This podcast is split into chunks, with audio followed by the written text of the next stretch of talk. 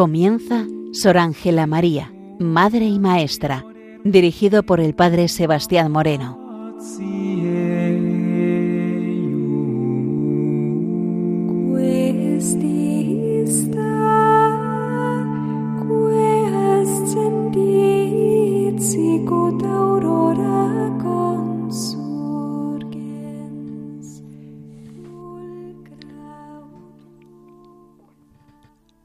Buenos días nos de Dios.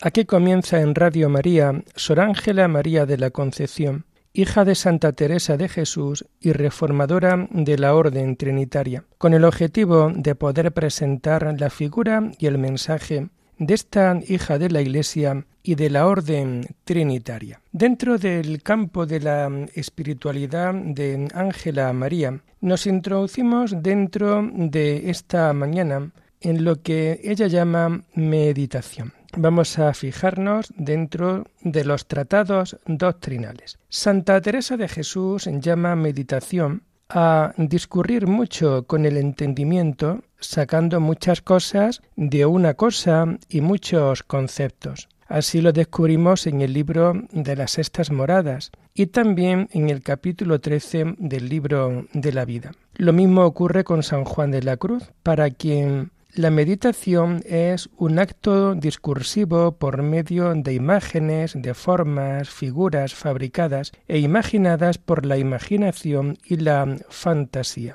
Lo vemos en la subida al monte Carmelo. Para Sor Ángela María, la meditación es como el bocado que se tiene en la boca. Aquí trabajan las potencias y es la guía de la vida activa y contemplativa es el único camino real y seguro. Ella recomienda el uso de la meditación, pues es la que informa y excita la voluntad al servicio santo de la mm, oración. Con la meditación el alma va levantando el vuelo a Dios. La humildad y la meditación son las dos alas de la oración, y es bueno meditar la humanidad de Cristo hasta que el tiempo y la experiencia lo den a entender.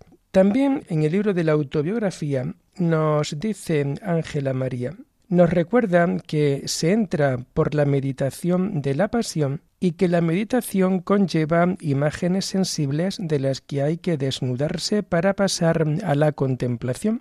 Sor Ángela a finales del año 1682 y principio del año 1683 pasaba de la meditación a la contemplación. Ella siempre recomienda empezar la oración por medio de la meditación. Creo que sería bueno hacer un comentario más real y más profundo a todo lo que hasta en este momento pues llevamos escuchado dentro del programa de este día. Y destacar un poco los contrastes, digamos, las opiniones de Teresa de Jesús, de Juan de la Cruz y también de Ángela María porque siempre Juan de la Cruz y Teresa de Jesús son modelos fiables, son modelos y maestros dentro del campo de la meditación, del campo de la oración. Ellos no olvidemos que tienen también el título de doctores de la Iglesia y por tanto su doctrina es válida para podernos llevar también hasta el encuentro con Dios. Teresa de Jesús nos habla o nos define la meditación como discurrir mucho con el entendimiento, sacando muchas cosas de una y de muchos conceptos es discurrir mucho con el entendimiento. La meditación es la antesala de poder entrar siempre a esa oración. Toda alma tiene que pasar, lo primero de todo, en el camino de la oración por la meditación. Meditar, discurrir, eh, sacar muchas cosas en claro dentro pues, de la vida de Jesús, sobre todo de la pasión de Cristo. Juan de la Cruz entiende la, la meditación también como un acto discursivo a través de imágenes, de formas, de figuras, fabricadas, imaginadas por la imaginación y por la fantasía. Lo vemos, por tanto, también como en un estado previo siempre al tema de la oración, para luego posteriormente ya poder pasar a lo que es la oración en sí.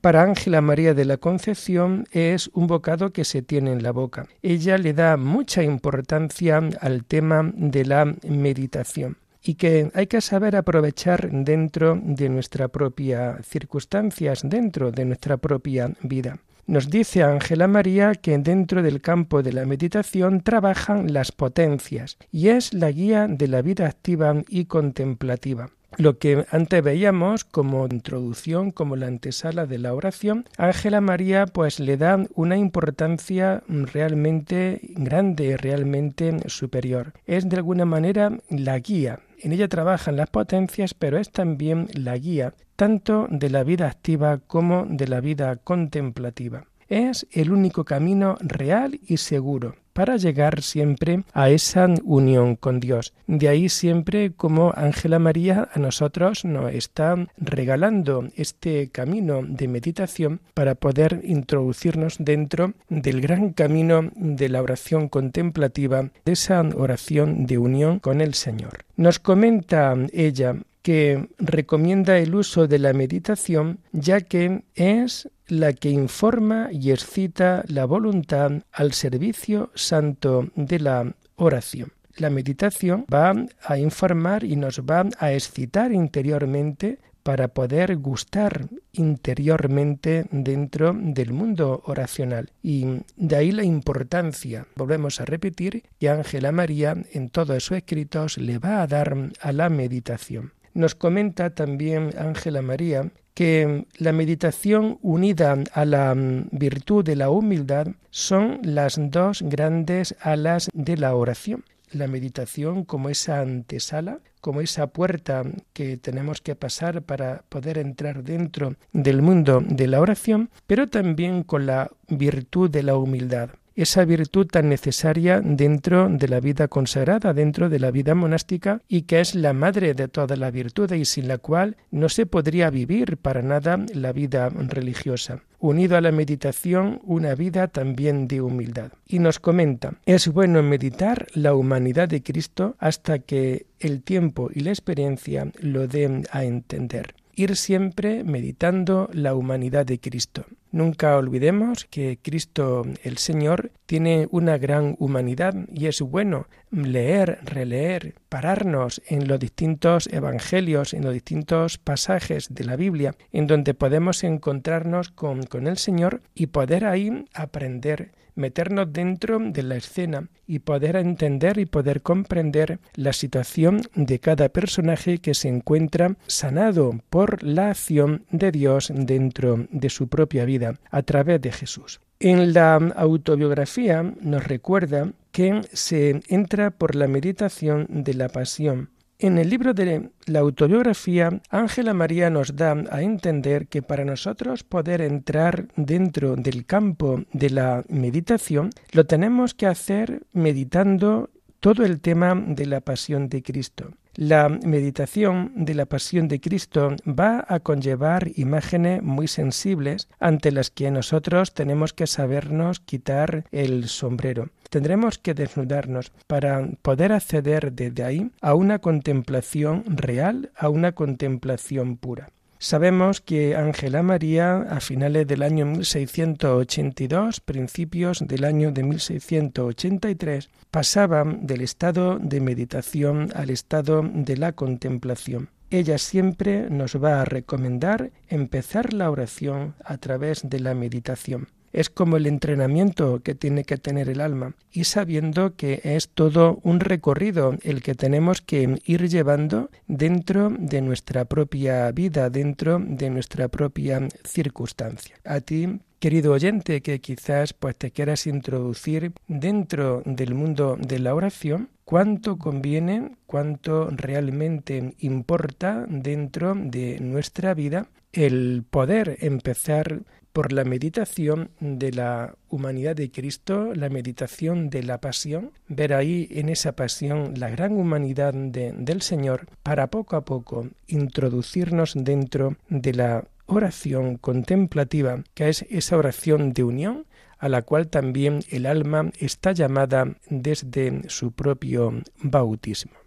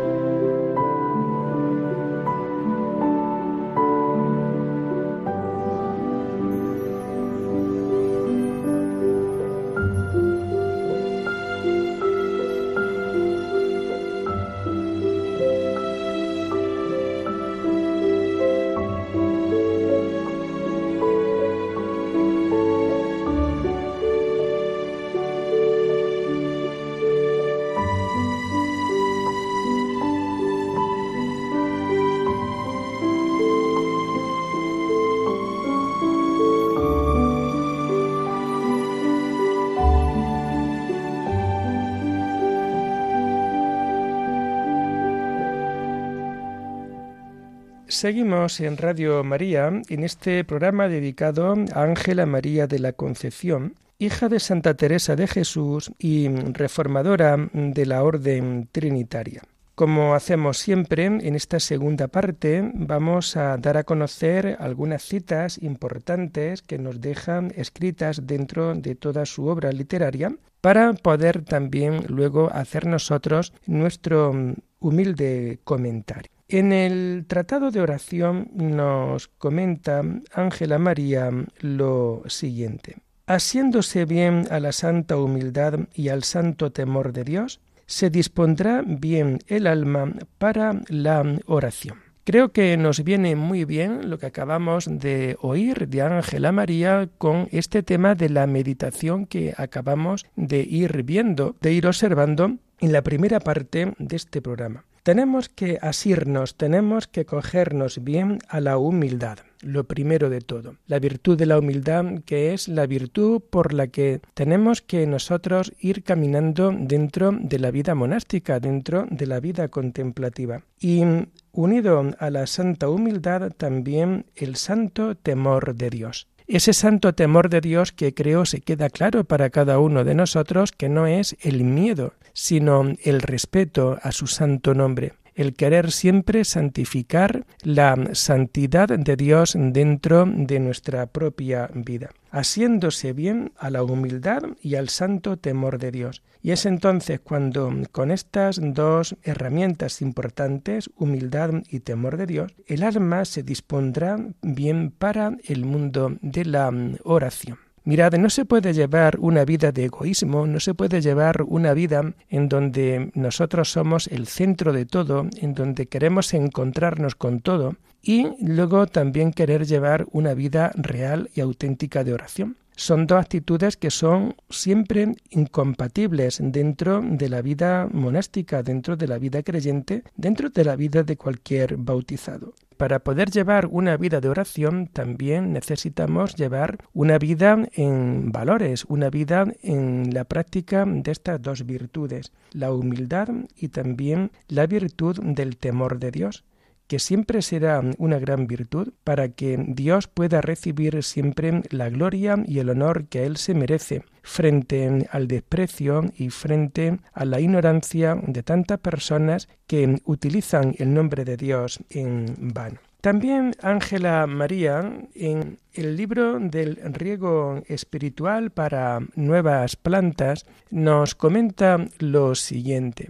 Téngase una generosa fidelidad al ejercicio de la santa oración, para reconocer que por ella se acerca al alma toda la gracia, se conserva la virtud y se adquiere la perfección. Y esto realmente, si una persona vive dentro de este mundo de la oración, lo va a entender perfectamente pero cuando una persona vive alejada de este tiempo de oración, de esta vida de oración, entonces va a costar mucho trabajo el poder entender, el poder encajar estas palabras que esta mañana Ángela María te las dedica a ti, en tu propia realidad y en tu propia circunstancia. Vamos a ir despacio dentro de esta bella cita del riego espiritual para nuevas plantas téngase una generosa fidelidad al ejercicio de la santa oración. En programas anteriores ya antes os comentaba cómo el ejercicio de la oración es para poderlo hacer siempre con fidelidad y con constancia.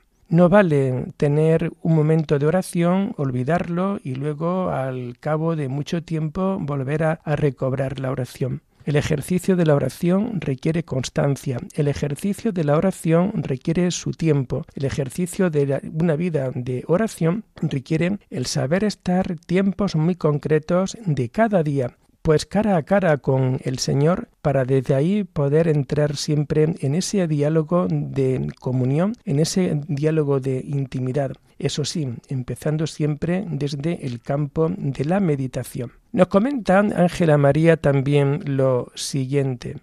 además de la fidelidad al ejercicio de la oración, vamos a reconocer que a través de ella, a través de la oración, cuando nosotros gastamos nuestro tiempo en él, y que no es un tiempo perdido, es un tiempo gastado pero nunca perdido, sino que es un tiempo que luego repercute en la vida interior de la persona orante. A través de esta oración se nos viene a decir, se acercan al alma todas las gracias, porque estás en comunión con Dios y por tanto toda la gracia de Dios es muy importante. Esa gracia que te va a liberar del egoísmo, esa gracia que incluso te va también a dar la posibilidad de poder confesar tus pecados ante un sacerdote, esa gracia que necesita el alma pues para poder vivir con ese descanso tan importante que necesita siempre nuestra alma para poder vivir el encuentro con el Dios del amor a través de la oración. Se acercan por medio de la oración todas las gracias. Se conserva la virtud. Y esto pues también empezamos por la virtud de la humildad, Empezamos por la virtud del santo temor, pero conforme vamos también permaneciendo fieles al mundo de la oración, nos vamos dando cuenta cómo el alma va ganando en muchas otras virtudes que muchas veces a lo mejor nosotros podemos desconocer, pero que cuando la oración es auténtica y es verdadera, te vas dando cuenta cómo esa virtud se va apoderando interiormente de tu vida. Y nos comenta también Ángela María de la Concepción, y se adquiere la perfección. Muchos de vosotros sabéis cómo por medio de la vida consagrada lo que se busca es una vida de perfección. Y una vida de perfección es una vida de matrimonio espiritual. Es una vida en donde Dios y el alma y el alma y Dios vienen a fundirse en una sola realidad, vienen a fundirse en un solo abrazo, vienen a ser totalmente el mismo. A esto es a lo que nosotros estamos llamados. Y cuando nosotros podemos observar ciertos fenómenos místicos en algunos de nuestros mejores santos de la Iglesia, pues nos vamos dando cuenta precisamente de que para poder alcanzar esa perfección mística es necesaria siempre, oye, la perfección, es necesaria la gracia de Dios, pero sobre todo es necesario poder vivir desde las virtudes que el Señor nos está ofreciendo te animo a que en los momentos bellos y en los momentos difíciles te mantengas fiel a la oración. En los días que te dé más gusto, pero también en los días en donde no recibas el gusto de Dios, también te mantengas fiel al campo, al mundo de la oración. Será siempre lo más importante que puedas vivir dentro de tu vida.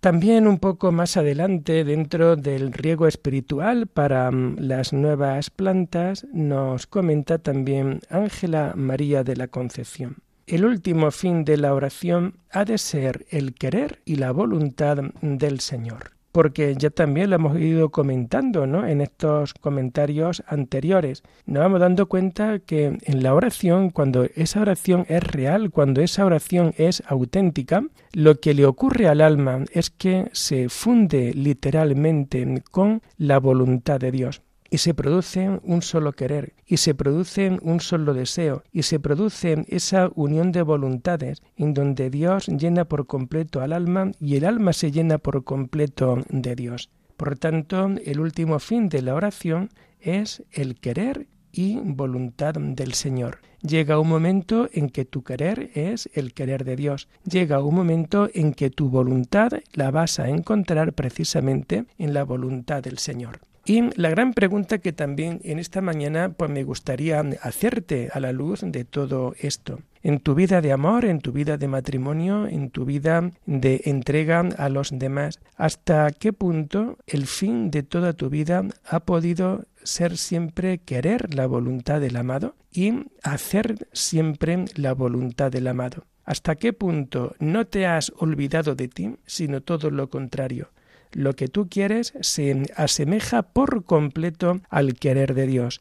Hasta qué punto lo que tú quieres también pues se puede asemejar al querer de la persona a la que tú amas. Cuando tú te sientas totalmente libre frente a la persona amada, entonces podrás también experimentar lo que significa el sentirse totalmente libre ante la presencia de Dios a través del mundo de la oración. Examina tu querer, examina tu voluntad, porque el fin de la oración es unirte por completo a Dios, en tu querer y en tu voluntad. Los dos formáis una sola realidad, los dos una sola vivencia, los dos íntimamente compenetrados por medio del mundo de la oración. También más adelante, en el riego espiritual para nuevas plantas, eh, nos dice Ángela María lo siguiente.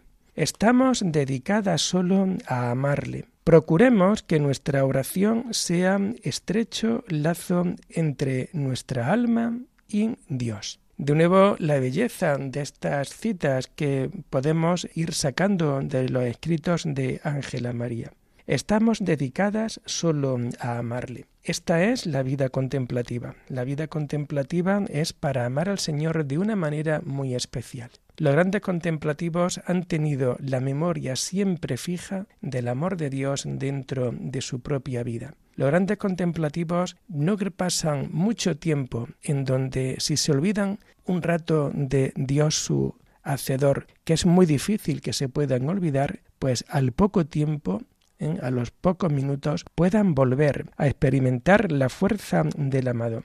El contemplativo se dedica solo a amarle. No olvides que para poder llevar una vida de amor contemplativa, antes has tenido que sentir, que experimentar dentro de tu vida el amor de Dios dentro de ti. Si cada uno de nosotros pudiera realmente el poder experimentar, pudiera realmente sentir el amor de Dios dentro de, de, su vida, o incluso sabiéndolo así y no experimentándolo, oye, pues desde esta perspectiva es cuando se puede encajar que toda la vida contemplativa, la vida de una trinitaria, es siempre dedicada al amor se entrega por completo al amor. Los grandes contemplativos a la hora de morir van a morir también diciendo lo mismo. No me arrepiento nunca de haber entregado mi vida al que es amor con mayúscula.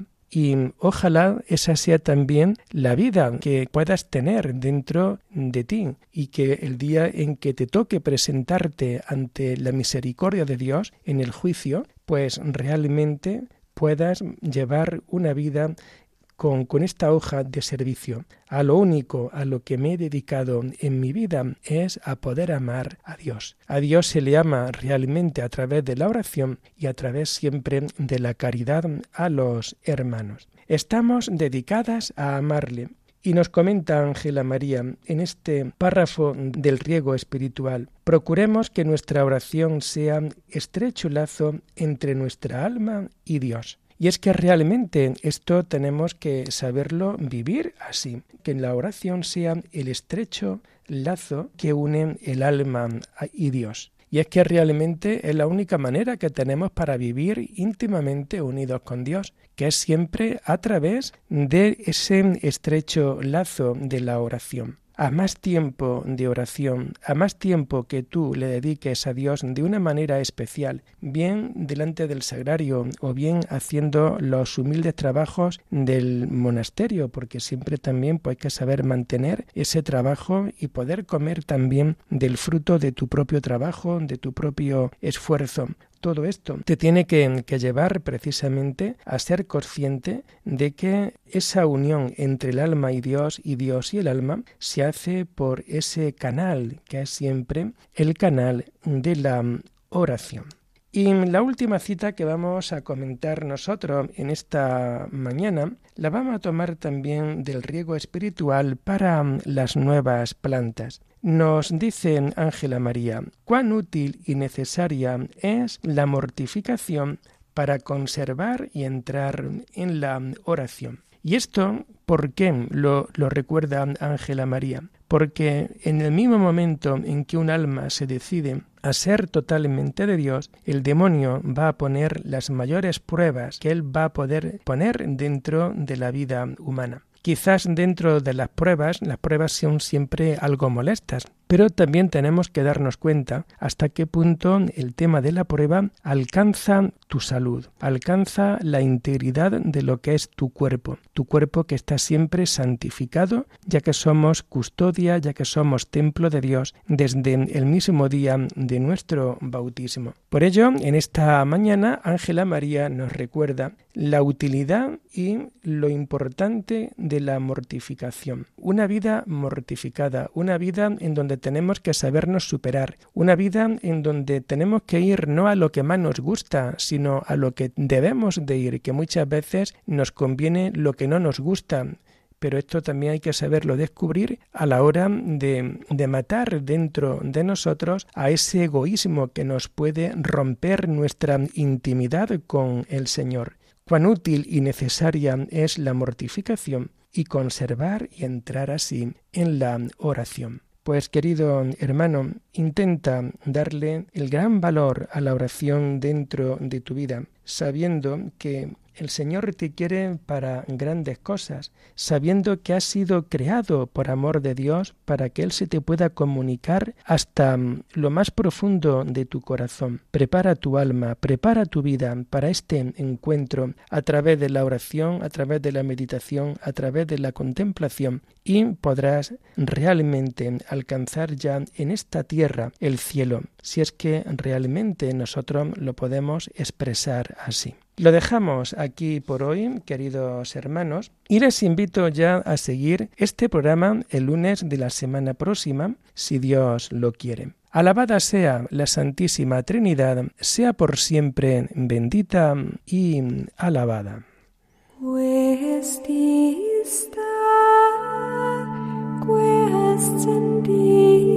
Sicut aurora consum.